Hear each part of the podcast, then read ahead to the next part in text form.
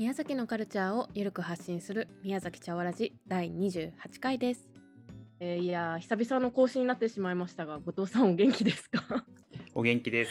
お久しぶりです。うんね、あの皆さんお待たせ。せしてごめんなさい。すいません。多分ねあのー後藤さんの声を久々に聞けて嬉しいって人があのリスナーさんにいると思うので、軽く近況報告なんかしますか？あですね。あのはい更新が止まってた理由として、あの、うんあんまり多く言ってないんですけど、僕が、うん。あの宮崎に来て間もない2人がとか言いつつ、宮崎に来て間もないのに僕が宮崎を出ていくという あのことが起きまして、はいちょっとね。いつもの定型文言わなかったですもんね。そうなんです、そうなんです。今はあのね、あの出身地の岐阜に戻っております。が、まあ、できる限りこう、シャワラジをね、やっぱり続けていきたいっていうのもありますので、ねあの、県宮崎外から 引き続き参加させてもらえればと思います。そうですね。もう、あの、なんですかね、もう、移住者2人とかじゃなくなっても、まあ、宮崎の話はするし、もしかしたら宮崎じゃない話もするし、みたいなそうそうそうそうで、まあ、引き続き緩くやっていきたいと思います。しかも宮崎もね、あの、今はなかなか行けないですけど、うん、行き、行きは行きたいので、うん、ぜひぜひ。はい。行きたいですね、もう。うんまあ、逆に岐阜にも行きたいですけどね。あありがとうございます。ぜひ。うん、はい。てか、日々うどん食いてえなって思ってますもん、はい。あ、本当ですか？あのーね、いやーそううどん美味しいし、この間、久しぶりに飲み会の締めで釜揚げうどん食べたら最高だったな。最高 そういや、お昼ご飯とかでは普通に食べてるんですけど、飲み会の締めで食べるの多分1年以上ぶりで、確かにそうですよね。こんなうまかったっけ？みたいいやいや、そうなんですよね。やっぱ普通に食べる辛麺より飲み会の後の辛麺の方が美味しいですもんね。な。そうですね。収まる感ありますもんね。うん、それ、それと同じ質問。うん最高。ダメだ、またあの料理の話になっちゃうから。はい。美味しい、うん美味しい話ばっかりしちゃうから。ですね。まあ結局今日のゲストも美味しい話になりそうなんですけれどもまあご紹介しましょうかね。今日のゲストは延岡メンマを作っている江原太郎さんです。よろしくお願いします。よろしくお願いします。よろしくお願いします。はい。ロ早ーカル速なんですけれども、はい、あー、ごめんなさい、自己紹介を。あはい。思いが溢れ。れですよね。すみません。えーローカルバンブー株式会社代表の江原太郎と申します。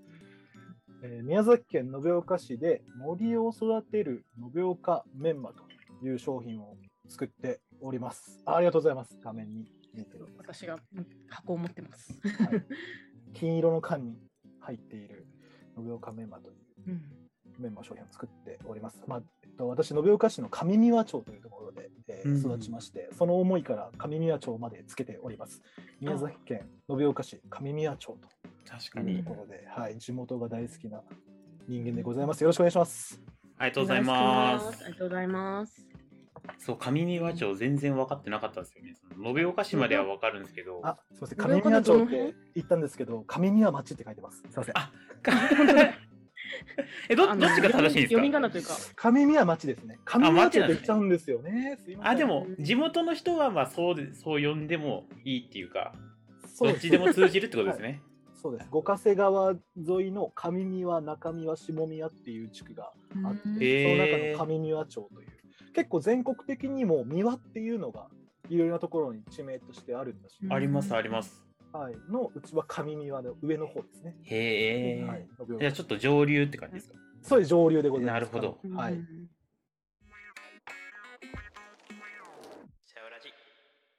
初めてお会いした時があのヒュッテの朝ごはんを食べるイベントっていうのがあって、でその時にその朝ごはんを食べて、うんその朝ごはんのおかずというかご飯にこのメンマを乗っけて食べるっていうあのでああと何ですかね竹でご飯を炊くみたいななんか神みたいなイベントがあった時にそれありましたね。エバラさんとはお会いしてはい、行きたかったけど行けなかったやつだ。うん、まあいつも朝早いからですねそうです、そうです。うん、でその時に初めましてでいろいろ喋ってたらなんか実はチャワラジのヘビーリスナーで 音楽音楽作ってる久保健さんとも仲良しっていうそうなんですよ。おそらくね10、チャプター17回のゲスト、久保健さんと実は仲良くてですね、はいさせていただいて、多分この前の素敵なジングルも多分作っているんですよね。あーそう久保健さんがですね。うん。はい、久保健さん久保健さんですね。そうです私もともと農業の関係うんうんのその仕事をしているもので、うんやっぱりコロナ禍にですね、うんうんおラジオというものがですね、まあ、あとはポッドキャストっていうものが農業とすごい親和性がありまして、うん。作業中に聞けたり なるほど。するんですよね。で、うん。やっぱりラジオとかポッドキャストでこうやっぱり自分の好きなやつは聞いてるんですけどやっぱり新しい何かを取り入れたい時に、やっぱり他の人から聞かないといけないかなと思っていて久保健さんに、なんか面白いポッドキャストないですかねみたいな話聞いたら、こシャバラジあるよと。あ、そこ経由なんですね、完全に。そうなんですよ。あら、でそこからもう運転中作業中聞かせていただきました。はい、。ありがとうございますす。ありがとうございます。もう第17回って覚えてることにびっくりっていうか私も覚えてない 僕ら覚えてないですからね。第何回だっ第何け回か誰かって毎回調べる毎回収録するときすごいも、あれ何回、何回目でしたっけ？っつってこう、調べますもんね。うんいっぺん間違えましたもんねなんかそうですそうです。ま間違えることありますもんね。うん いや、ありがたいです。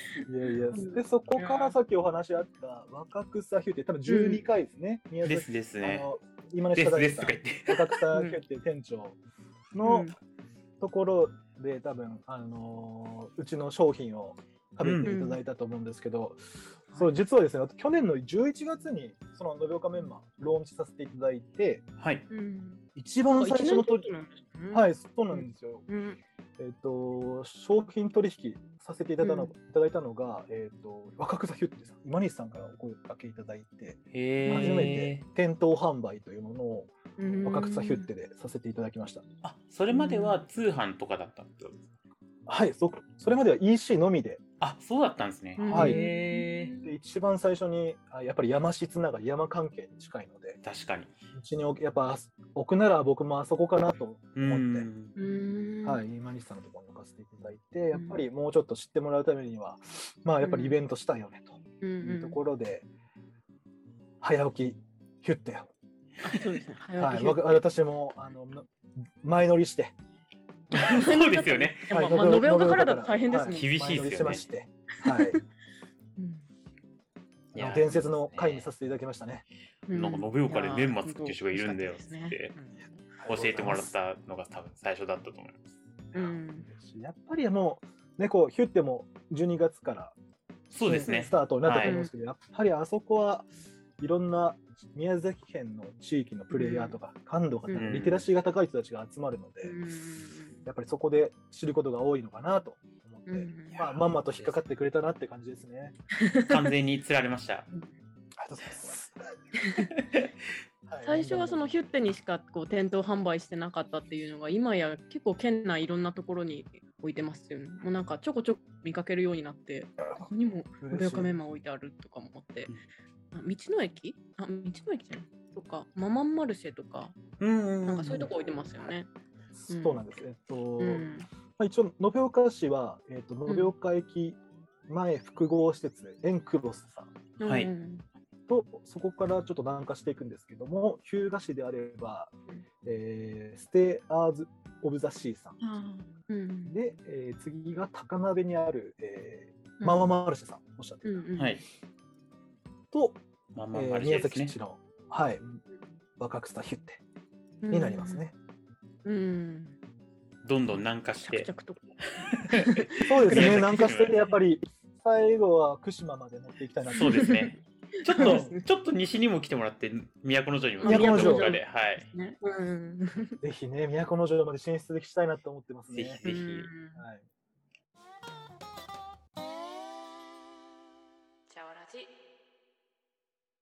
じゃあそもそものところからお伺いしていいですか？そもそもなんでメンマを作ろうと思ったのかなっていうところから聞きたいんですけれども。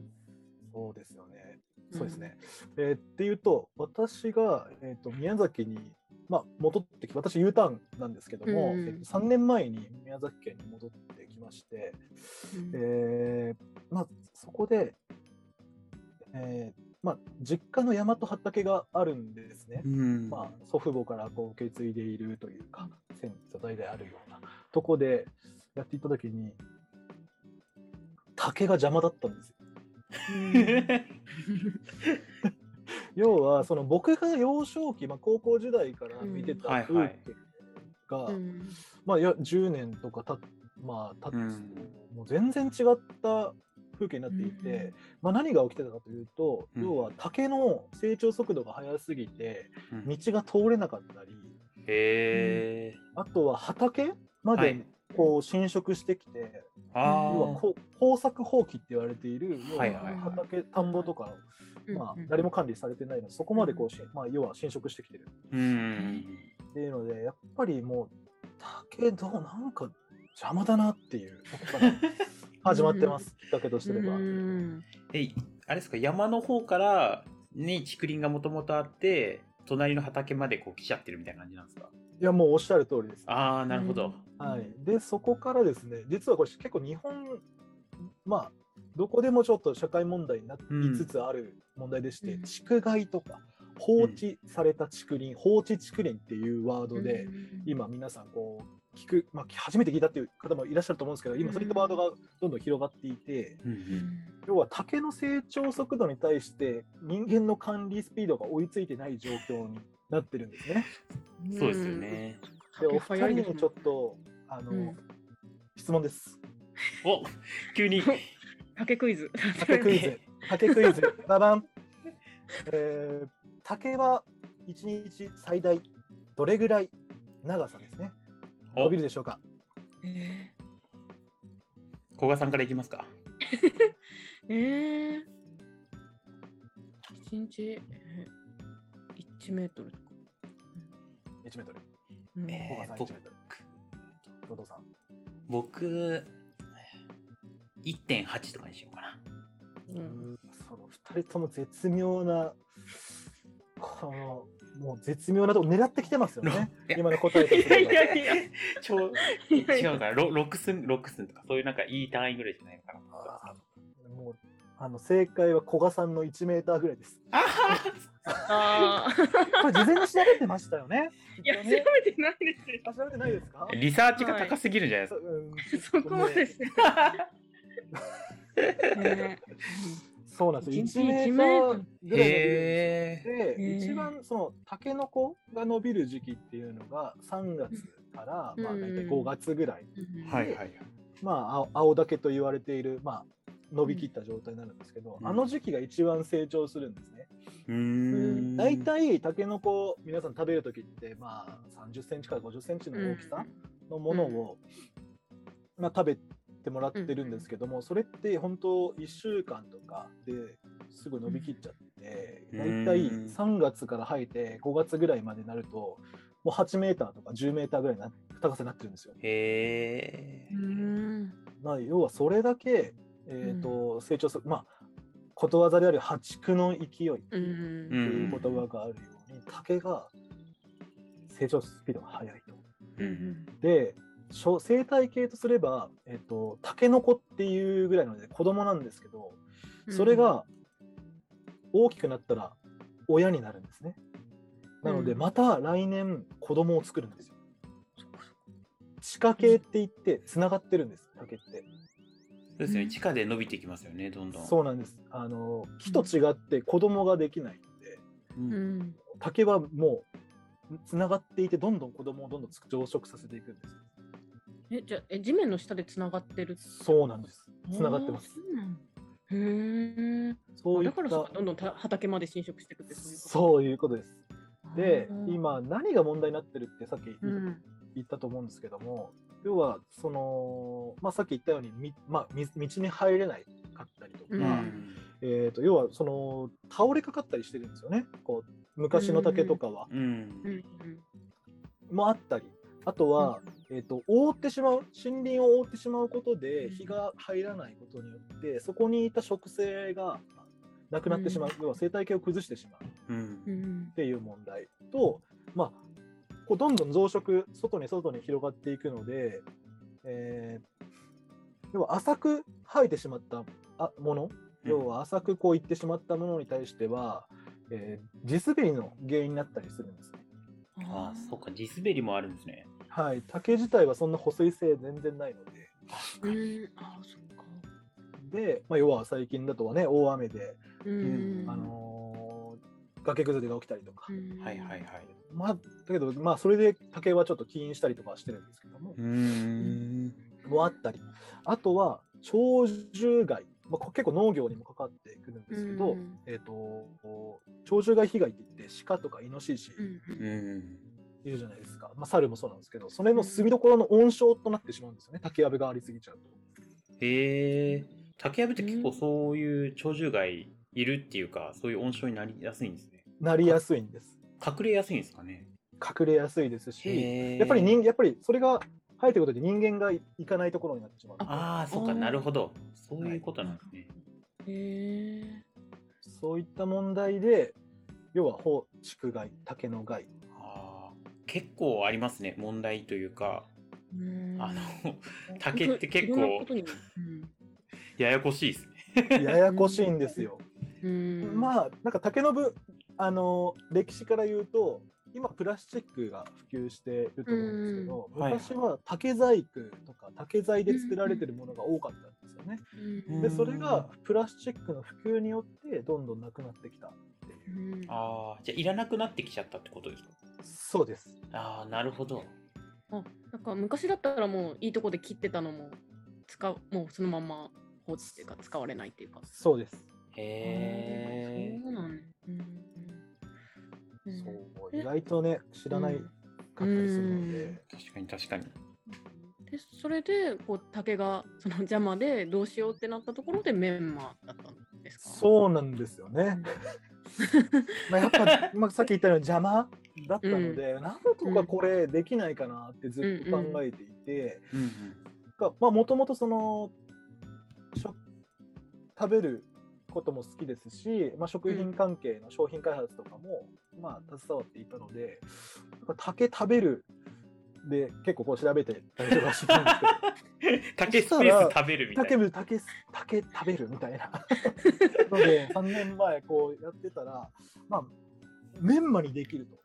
で僕も正直3年前帰ってきた時はメンマが竹っていうのを全然知らなくて、うん。あのコリコリし僕めちゃめちゃラーメン好きなんですけど、うん。あれが麺あの竹でできてるってこと全然知らなくうん。てこれだと思ってですね。食べることによって要は社会課題とか、まあ、地域に貢献できることができると。で、えーまあ、そこから調べ始めたんですけどでメンマ作り方みたいな形で調べるとどうもメンマの市場は中国台湾産が多いんだぞと。うんへえ。9%ぐらいがうん海外産なんですよ。99%ぐらい。はい。へえ。ほぼ。で、メンマって結構諸説があって、ラーメンの麺に、マチクの間でメンマらしくて、あ、そうなんですね。あのなので、このマチクをを日本で探そうと思ったらなくてですね、あんまりうん。うん。マチクってあれですよね。竹の種類。竹の種類です。うんはい。うんで、日本の山林というか、まあ、竹の種類でいうと、妄想竹っていううんうんうん種類の竹が80%なんですよ、日本の。なので、うん妄想地区でメンマできるのかなっていうのもちょっと調べていたら、どうやらできるぞと。うん。どうやらできるらしいです。どうやらできるらしい。へ ーこれだと。っうんていうので、調べていたら、なんか福岡がですね、どうやら国産メンマのメッカらしくてですね、へえ。言われてですねもうすぐにその会社に直接連絡して、うんすごい。えーとうん作り方教えていただけませんかねっていうのをうん電話したら、1週間後にどうやら三郷の北郷、うん三郷町の北郷地区で講座講座をしますと。お お。と、も うめっちゃタイムリーでですね。近いですっていう話になり、でそこからお会いして北郷に行ってですね、うん情報交換させてもらって、月1回ぐらい糸島に通い、うん技術を教えてもらって、メンマ作りに至ったっていう話でございます。すすごい。すごい。みません、長くなってしまいました。いえいえいえいえいえ。実際どうなんですかね？メンマを今作って今1年ぐらい経たれてると思うんですけどこうちょっとこうやっぱ竹を利用する量的にはどのぐらい竹って利用できるんですかね？まあ、その生産量にもよると思うんですけど。うんうんうん。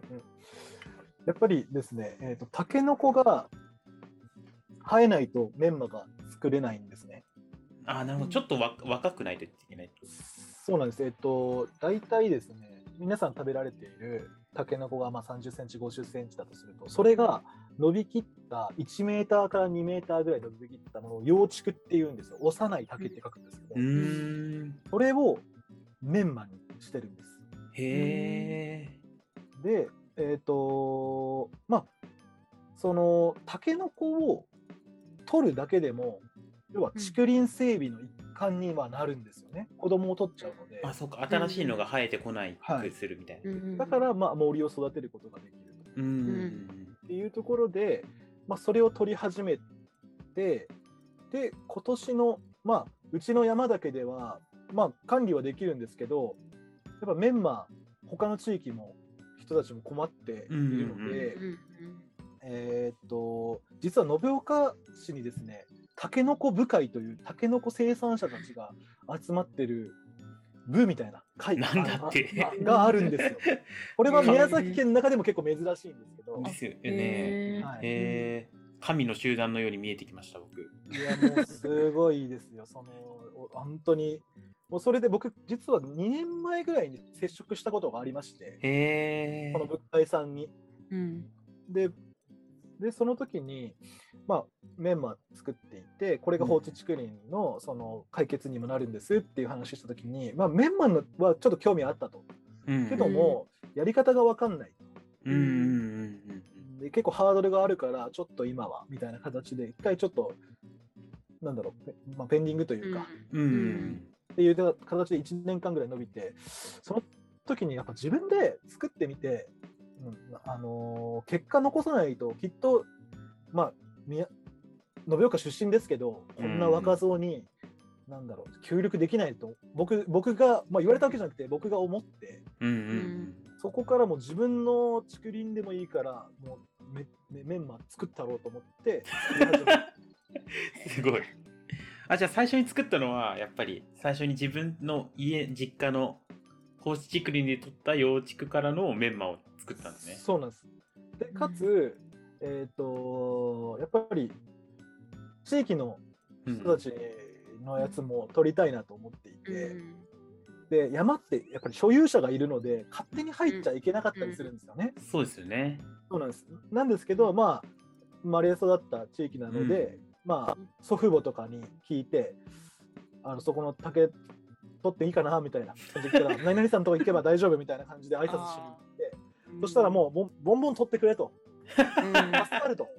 うん、なので、もう軽トラいっぱい積んで、ずっと朝から買って取ってたんですけど、でそれで、まあ、最初の第1弾の延岡メンバーができましたと。でそこからその部会さんに挨拶しに行ってまた。でまあ、要はその伸びきった竹なので、うん、そのタケノコ部会さんからすれば規格外のタケノコになってしまうんですよね。ああ、そうか。もういらないやつなんですね。そうなんです。延岡市のタケノコ部会さんって、金のタケノコっていうブランドタケノコを作ってるんですよ。要は早出しの。えー、あまたなんか地面に埋まった状態取っちゃうみたいなですか？そうよくよく見るなんかこう早出しでこうなんかもうすごいモフモフのところにこんなちっちゃいタケノコがあってそれが美味しいんですけどめちゃ柔らかいやつですよね。めちゃ柔らかい、もうすごい丁寧に管理されてる竹林で取れるタケノコがあって要はそれが伸びきっちゃうともう価値がなくなっちゃうというかがんと値段も下がってしまうので規格外のタケノコなのでそれを買い取りますうちが。なので要は規格外なのでお金にならなかったタケノコをお金に残しますと。うん、うちはそれをメンマにしますと。っていうので、えーと、タケノコ部会さんを、まあ、取り締まってるというか、やってるのが JA 延岡さんなので、そうなんですね、JA 延岡さんと,、えーと、業務提携を6月に結んで、えーと、生産者と、まあ、うちと JA 延岡さんで3方のよしという形ではい、めでたく。はい、めでたく延岡の森も守れますし生産者さんのもお金残るしうちはメンマとしても売れると。へえ。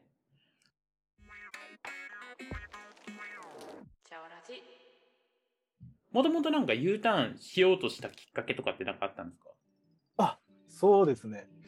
えっ、ー、と、本当、延岡で育って、まあ、中学ぐらいからもうなぜかの農業の方に進むんだっていうマインドになっていて、農学部に進もうと思ってたんですよ。えー。えそれは実家がなんか農家だからとかじゃなくてあえっと、祖父母が農業をしていて、やっぱりまあ、まあ、延岡市って宮崎県の中じゃ3番目に大きい11万人の都市なんですけど、うちのその延岡市上宮町というところは、はいはい。まあ、旧北方町との、はもう境目なんですね。あめっちゃじゃあなので端っこなんですねめちゃめちゃ延岡市といえど山の中なんですよ。へええっ、と共通言語とすれば、えっ、と延岡市内に行くことを町って言います。町に行くっていうぐらい。もう違う町の認識みたいな感じなんですね違う町の認識です。はい、なので、うんめちゃめちゃ山の中で育っていまして、うーんまあ、お二人知ってるかわかんないですけど、向脇山の近くらへんですね。ちょっ延岡市に、とわかんこれないです、ね。向脇山っていう山があるんですけど、はい。うん。いやまあどんな字書くのかからすごい難しいです、向脇の、向脇山っていうのが、まあ、代表的な山がございまして、うん。秀治ビールさんがふもとにあります。ああヒデジビールさんはお世話になってる。お世話になってるっておかお世話になってますね。むえ向脇山 あれですね。ちょっと荒々しいというか荒々しいんですよ。なんか岩肌が見えてますねうん。えー向脇山の近くらへんで育った人間なんです。へえ。これは確かに奥地ですね そうなんですそこから、まあ、要は原体験としてその自然と、まあ、祖父母のその農業とか山とうんかがこう触れ合う機会が多かったので、うん。まあ、農業なんか高中学ぐらいから農業なんとかしないとっていうなんか変な責任感、へー興味があって農学部進みたいなと。うん。いうところで、まあ、地元の延岡高校というところに進学して、えーそこから、えー東京の東京農業大学というところにうん。上あの大学進学してですねうん。農業のことを学んでおりました。ちゃんと一本なんかこうすごいですね。中学生の時に決めたものがちゃんとこうなってるってすごいうん。単純にすごいなって思ってます。なんかブレてないのすごいなってすごい思う。多分うん相当変わったやつだかだったかもしれないですけど、大学でその状況はしたけど、いずれは U ターンして、地元で農業やるぞっていうのは決めてたってことなんですか？そうですね。農業をやるぞとは、まあ、全然うん。決めてはなかったんですけど、うん。農業関係の仕事には絶対つきたいなとは思っておうりんました。うん。で、まあ、東京農業大学っていうそうなんか、まあ、大学名はあるんですけど実際農業のこと全部知ってるかというとそうでもなくてですね、うん。僕の母校はですね。なのでなんか農業のこと全部知ってるんでしょって言う言われるのが大学の時からちょっと辛くて 全然全然知らないんですようん農大生といえど。うん。なの、で大学時代からその農家さんのところに行って実際に研修したりとか教えてもらったりとかしていってそこで、まあ、もっとりなんだろうこう現地に赴いて話聞きたいなと思って、そういうのを繰り返して。うん。でかつそれで、まあ、大学進学してすぐに宮崎戻っても僕何も能力としても培ってないし、うん。何も還元できないなと思ったんですよね。うん。なので、まあ、東京でそういったなんですか、ね、農業の、まあ、ことももうちょっと学びたいなと思ったうん。農業のベンチャー会社に、うん。えー、と就職してっていうのもあの屋上菜園をやる会社だったんですけどうん。東京の人に、えー、と貸し菜園ですねはいはいはい。をやる事業の会社に就職してそこの農園長として、えー農園長として？最初は農園長として入ってへえ。来られる方にうん。野菜の栽培の指導をしたりとか、うん。イベントを設計したりとかうん。っていうところをやっておりました。うん。ちなみに古賀さん貸し農園はい。わかりますか？あんまりピンときてないあ感じんまり、ですか？まあまあ、そうですね。そうなんか、あの、あ、でも、あの、あれですね、え、エバラさんから、あ、多分紹介してもらった方がいいと思そううんでけど。ですすね。えっと、まあ、東京とかでは結構流行ってはいる、関東圏では流行ってるんですけど、要は、その、緑とかがないので、うんまあ、畑もないわけですよね。なので、その畑を区分化させて、で、貸すんですよ、一区画。いくら、うんで、それを貸して、えお客さんに入ってもらうと。うん。で、お客さんは自由に野菜と、まあ、お花でもいいですし、う。うんんを植えることができると。自分の畑ができるっていうイメージで貸し農園とか、貸し菜園とかっていううんところで授業をやってたんですよ。うん結構東ビルの屋京だと多いですね上とか。うん。あそうビルの屋上とか。うん。そう、ビビルの屋上、あそうなんですよ。あんまり、土地を貸してるって言ったら、えっていいかいう言い方でいいですなか、んか余ってる、有給、有給不動産じゃないですけど、余ってる場所を再現にするみたいなイメージですよね。そうですね。うん要は10年前とかは、その屋上緑化とかう。いんうブームがあったので、はい。そうなんですよ。やっぱりうんそれで自分でね、食とかにちょっとこだわりがある人たちは作作るところから始めたいとか、うん子供に教えたいとか、食育とか、うんそういうところで、えーまあ、関東で流行ってい。まあ、田舎だと普通になんか、ねそう土地めちゃくちゃあるから、そうはならないけど自分。家の庭でするいやみたいな感じのことめちゃめちゃ言われました、宮崎帰ってきた時に。誰がそんなの借りるんだと。大体 1, 1メーターかける3メーター、まあ要は畳1畳分ぐらいですよね。うん。3平米をうん月8000円で貸してたんですよ。おー結構な値段っすよね。結構な値段なんですよね。うもう、じいちゃん、祖父母、まあそうからもう誰が借りるんだと。もう宮崎帰ってきた時にこういう職業をしてるって言ったらみんなクエスチョンマークでうん何してんだみたいな話で全然あの なんだろう認めてもらえなかったんですあけどそうでそうです。す宮崎含め地方の人からしたらなんでそんな高いところにそんなやるんだっていう話うなんんですけど、まあ、東京とか首都圏は圧倒的にね、こう土に触る機会とかがないので。確かに。庭もないしベランダもちょっとそんな、うん、なんか狭いしみたいな感じ。しかもやろうとしてもね、プランターとかになっちゃうし、うんうんそううんなかなかそう自分一人でやるのって結構難しいから、うん。こう教えてくれる人がいるっていうと、結構やっぱいいかな、いいのかなってすごい思います。ねあのうんもう後藤さんおっしゃる通りですよ、本当に。ややられてました、何か。いやいやいや、やってないです、やってないです。あ、でも昔、あの、その畑の有効活用を研究でやってたので、すごいあの、と都市、都市農園、めっちゃ一時期調べてて、おそうなんです。だから有給地という言葉が出てきたん ですね。これ知ってるなと思いました。すごい。はいでも、あの、屋上は知らなかったです。あの、東京の郊外で結構シェア畑やってるのは知ってたんですけど。うんうんうんううん。んそうですね。そうなんそうなんですよ。そのその商業施設の、ね、屋上の上とかでやってるのが結構東京では多かったりしていますね。今もあれですよね、と時々、なんかまだ関わりがあるって感じなんですよね。よくご存知で。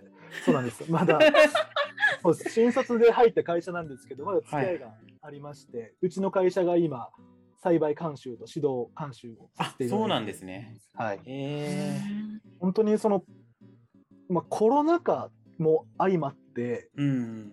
えー、とおうち時間が増えたとかでですね、うんはいはいやっ。ぱり食にこだわる方とか、うんやっぱりこうもっと緑に触れたいっていう方が多い多くなってるんですよ、東東京を含めて。なので、今、まあ、貸し菜園ビジネスって言えばいいんですかね、ははいすごい人気なんです。へえ。うちも今、過去最大のキャンセル待ちと区画稼働率になっていて、へえ。すごい。キャンセル待ちがあるんですね。キャンセル待ちなんですよ。へ多分他の、あのー貸し菜園やってるところもそうだと思うんですけど、すごい今多いです。え。へまあ、確かになんかあれですよね。なんか自然と触れ合うからよりなんか全然安心できそうだしかつあの、ね、家族で身内だけでやるからどっか行くっていうよりもなんかリフレッシュになりそうですよね。そうです。うん。まあ、接触がね、あんまりなくて、うん。外で作業ができるので、うんうんうん。そうなんです。それをちなみに何年ぐらいそれで東京にいらっしゃって大学卒業してで言うと、3年半ぐらい、えー農園長ああややらせってらってしゃっもらた。はい。でで、そこからグループ企業の会社に転籍になったんですけど、あそうなんですね。そこからインドネシアの部署にえ？行きまして、インドネシア行ってたんですか？はい、向こう住んでたんですか、向こうにも行ってました。へえ。はい、あの今、まあ、この一次産業系にもめちゃめちゃ関わっている外国人技能実習制度という、うん。はいはいはいはい。えーとまあ、日本の技術を、まあ、学ばさせるために、うん。えー、と海外の子たちを若い人たちをうんうん。もまあ、3年とか5年とかをうんうん。働かせて自国のためにこう頑張ってもらうっていううん。うん。制度でしてそれのインドネシアの授業をやっておりました。へえ。じゃあインドネシアの方を、まあ、採用して3から5年ぐらい日本で農業ので学んで働いてもらうみたいなののコーディネーターみたいな感じですかえーっと、これが非常に制度的に難しくてですね、えーっと、まあざっくり言うと、ざっくり言うと後藤さんの すいませんあ合ってるんですけど、そうです。まあ、僕が技術的に教えたりとかも、へー。日本語を教えたりとか、あそこから、まあ日本に来られる、えーっと、まあ、要は採用される方たちの、うん。その、スケジュールとかを組んだりとかへえインドネシアのところにいましたね。すごいですね。なんか農園長からの振り幅が。まあ全て関係あるんでしょうけどすごい振り幅が。確かになんか農業関係とはいえ全然違ううん、うんうん仕事内容というか、そうですインねド。ネシア。うん。ちょっとインドネシアから延岡に戻ってくるのがもう今すごい急になんか 急になんかこうララグというかすごい ラグがね。遠遠くなりました。はい。そうですね。ちょっとさ、ちょっと延岡から離れちゃったんですけど、いそうです。や、なんかうん。いつかはもう延岡に戻ろうと思ったので、それで、まあ、28歳ぐらいで、はい。まあ、インドネシアの授業を、まあ、辞めて、もう会社辞めて、うーん。そこから、えー、と自分で独立しまして、あじゃあその時に会社なんか作ったって感じなんですかあ会社会社はまだフリーランスみたいいな。はい、そうです、そうです。で、うん。そこから、えー、と環境省の有機農業の普及啓発事業のなんか手手伝いをしたりとか、生産者さんとつながれるバーベキュー場のあの店長みたいな話で立ち上げを手伝ったりとか、へえあとは農家民泊の促進のはいはい。授業のところで自治体と一緒に、えー、うん。とプロジェクト回していったりとかっていう仕事をやってましたね。すごい。多方面ですね。さっきから聞いてても、その江原さんの行動力が半端ないのと、その経歴聞いてても、その私たちとそんなに年変わらないはずなのに、めっちゃいろいろやってるっていうのが。そうなんですよ。うん。あの年も思っとなんか勝手にですけど年上の方だと思ってて そのえおいくつですっけみたいななってちなみうんにちなみにおいくつでしたっけ？えっ、と今年で31になりましたね。ですよねはい。変わんないんですよねそんなにほぼ変わんないね。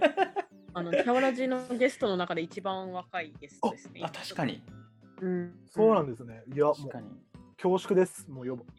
いやいやいやいやいやいやす。うん。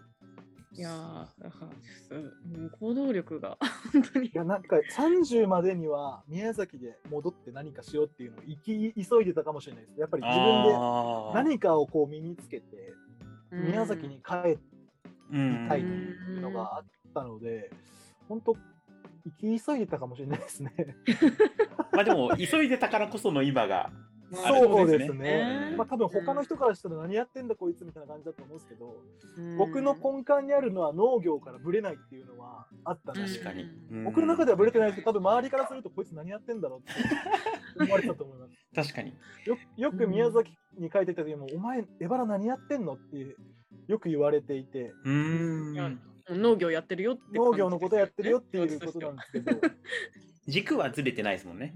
そう家族家族からもめちゃめちゃ心配されるっていう。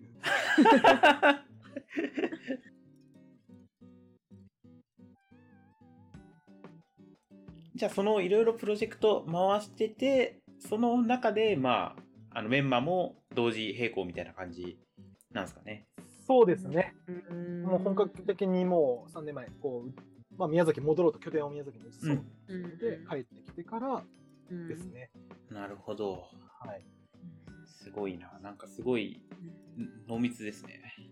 濃密な。いすいません。やいやいやいやいや全然全然の全然すごいいいです。けどやっぱり僕も東京からまあいた人間なんですけど、やっぱり一度地元を離れたうん。人間は、まあ、宮崎県人の特性かもしれないですけど、郷土愛強いなと思っていて。やっぱり気になるんですよね。宮崎県の情報というか、今何やってるかとか。東京にいる時いるからみたいな時ですか。いる時からですね。うん。ってなるとやっぱ宮崎県まあ今西さんもそうですけどその、プレイヤーさんがすごい強いなとなんか活性、うんまあ活性化っていう一括りにしていけないんですけどうん動かれてる方が多いなっていうのが印象があっなんか本当に若手の人たちがうんやってるイメージがあったのでうんあもう僕もなんか早めに延岡帰ってやりたいなっていう気持ちはずっとあありましたね。めっちゃ巻きくべられてるじゃないですか。いいですね。いい循環ですよね、そういうのがやっぱり。うん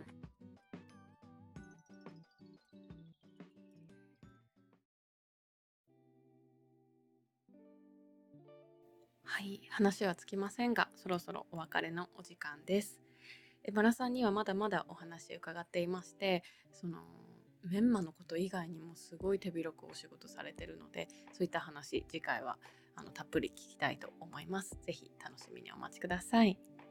えー、延岡メンマ私も本当好きで、まあ、自分が食べるのも本当あの好きなんですけどあのお土産としてあのこう人にあげたりとかあの最近なかなか県外移動が難しいとか人に会うのが難しいって状況もあるのでなんか宮崎美味しいものセットみたいな 詰め合わせを自分で作って友達に送ったりするんですけどその中にあのメンマも入れたりしています、え興味持った方ぜひ食べてみてください。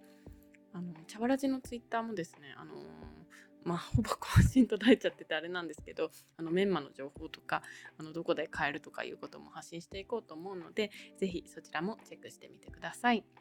それではまた次回もお楽しみに。